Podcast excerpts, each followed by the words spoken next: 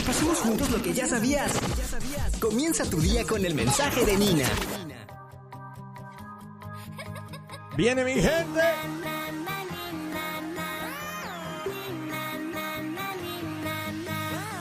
Te traigo un mensaje de parte de nuestra amiga Nina.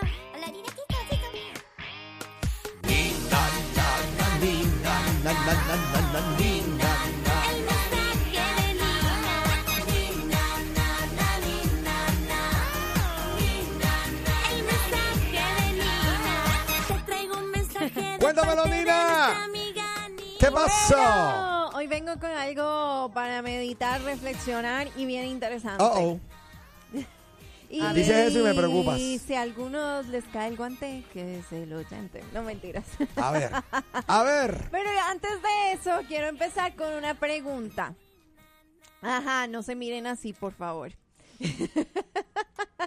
ok, todo lo que eh, les dicen a ustedes, ¿lo toman como real o depende del tema que les están hablando? No, depende de la persona que me lo diga.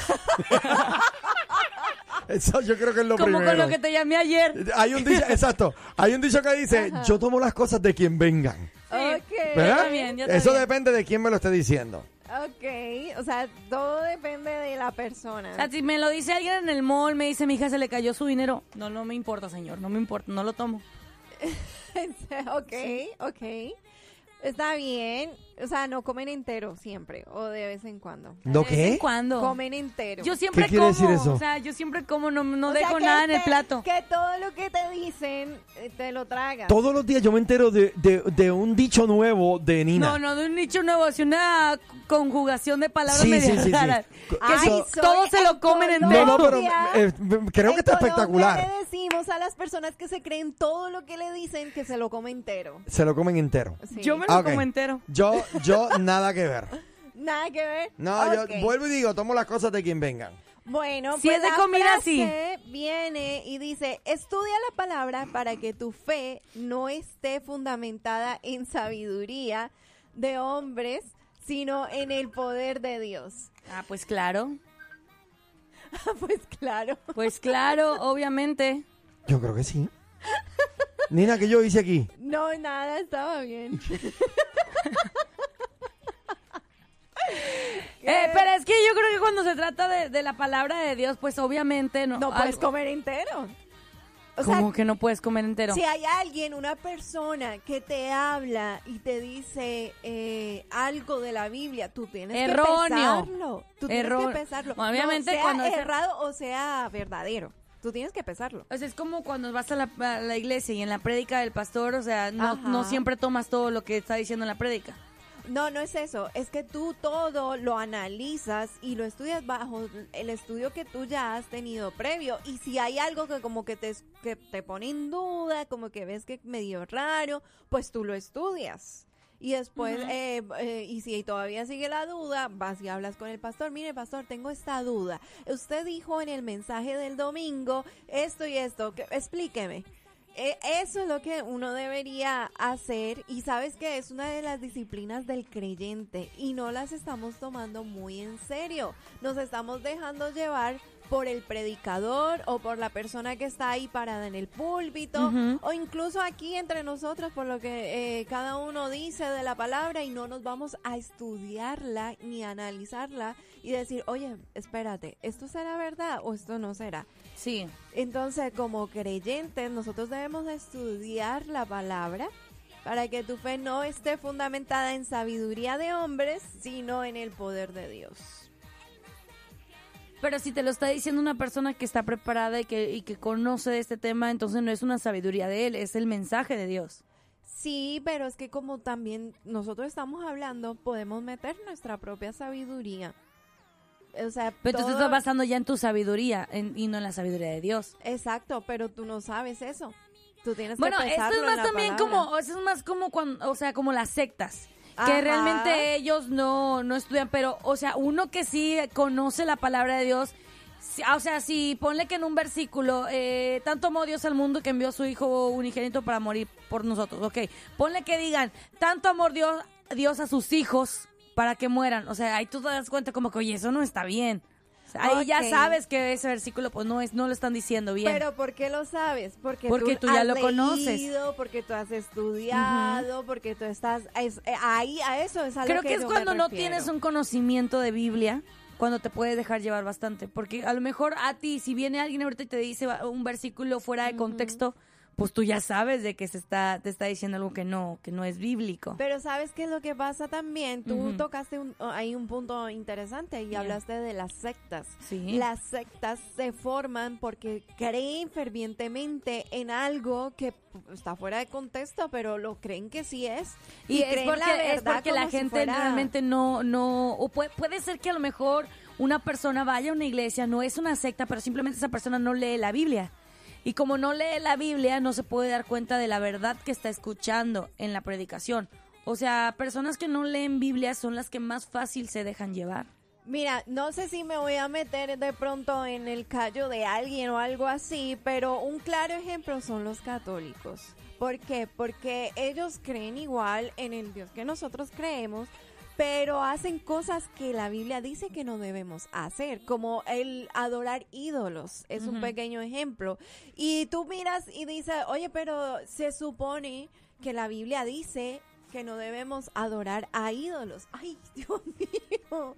Entonces, eh, si, si la Biblia lo dice, porque tú lo estás haciendo, simplemente porque el padre, el párroco, Porque es una el tradición, cura, algo que ellos traen. no toca esos versículos.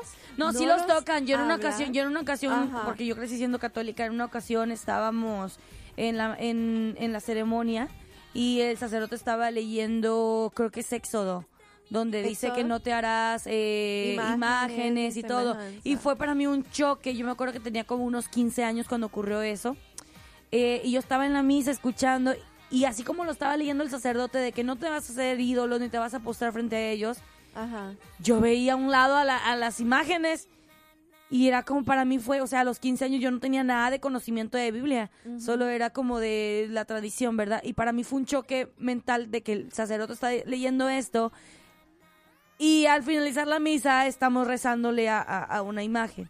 O sea, que representa a un santo, pero muchos de los santos que tienen no están en la Biblia. Exactamente. Ahí es donde tú, como que tú dices, oye, me Espérate. acabo de leer esto en Muchos- la palabra.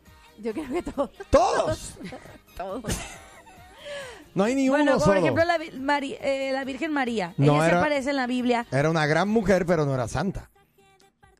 Ok. Exacto. Era la madre de Jesús.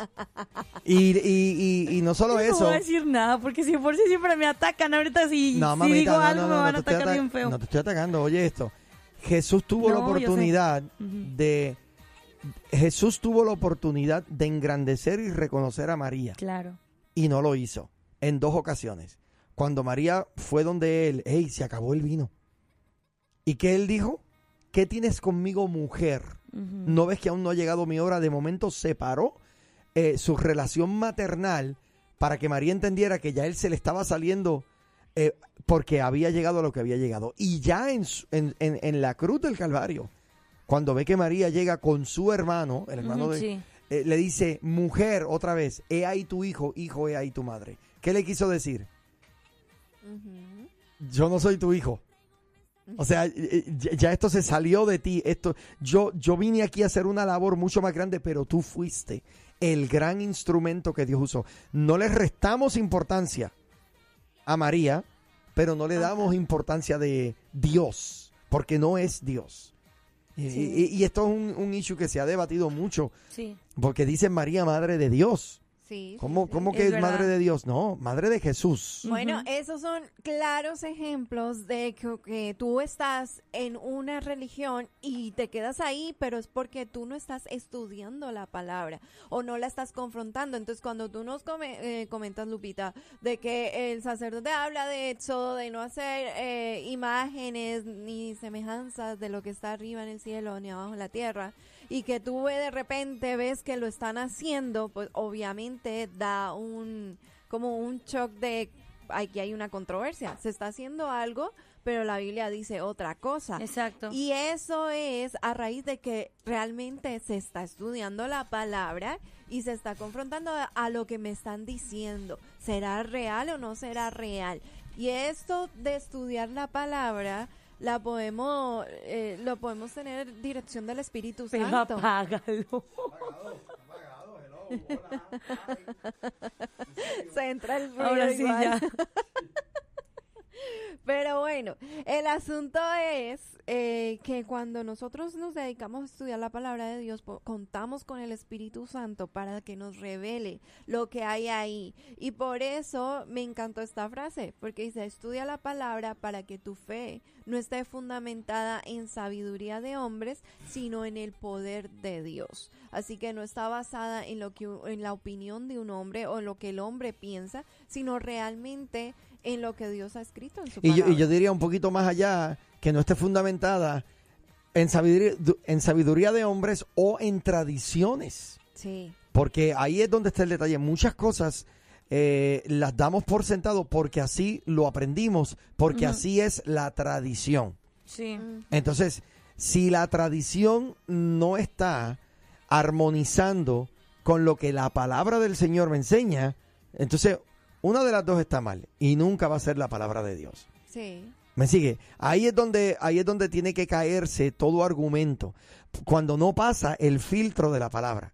Por eso es que la mejor forma de tú descubrir si hay un movimiento, un mover, algún evangelista, algún- quien sea que esté diciendo cosas que de momento aparenten aparentan ser confusas, llévalo a la palabra. Si puedes justificar por la palabra lo que él está hablando, chévere, nos quedamos con eso. Pero si no, so long, very well y goodbye. Eh, no, no pasa el filtro de la palabra, no podemos. Porque por eso es que se ha levantado, oye, tanto sistema de pensamiento y tanta religión y tan... eh, es una locura. Porque todo el mundo interpreta, pareciera ser, que mucha gente interpreta la Biblia a su manera y de acuerdo a su perspectiva. Así es. Es un lamentable y craso error. Oye, me dijo el camionero que se perdió el show. Ay, mira qué casualidad. La pandilla entera también. Pero díganles ¿Pero decirles qué? que ya tenemos nuestro propio podcast. Ahora, la nueva Morning Show lo escuchas aquí en tu plataforma digital. Llévanos contigo y revive los momentos más entretenidos. Un programa exclusivo de La Nueva. Que no, así no es. Ay.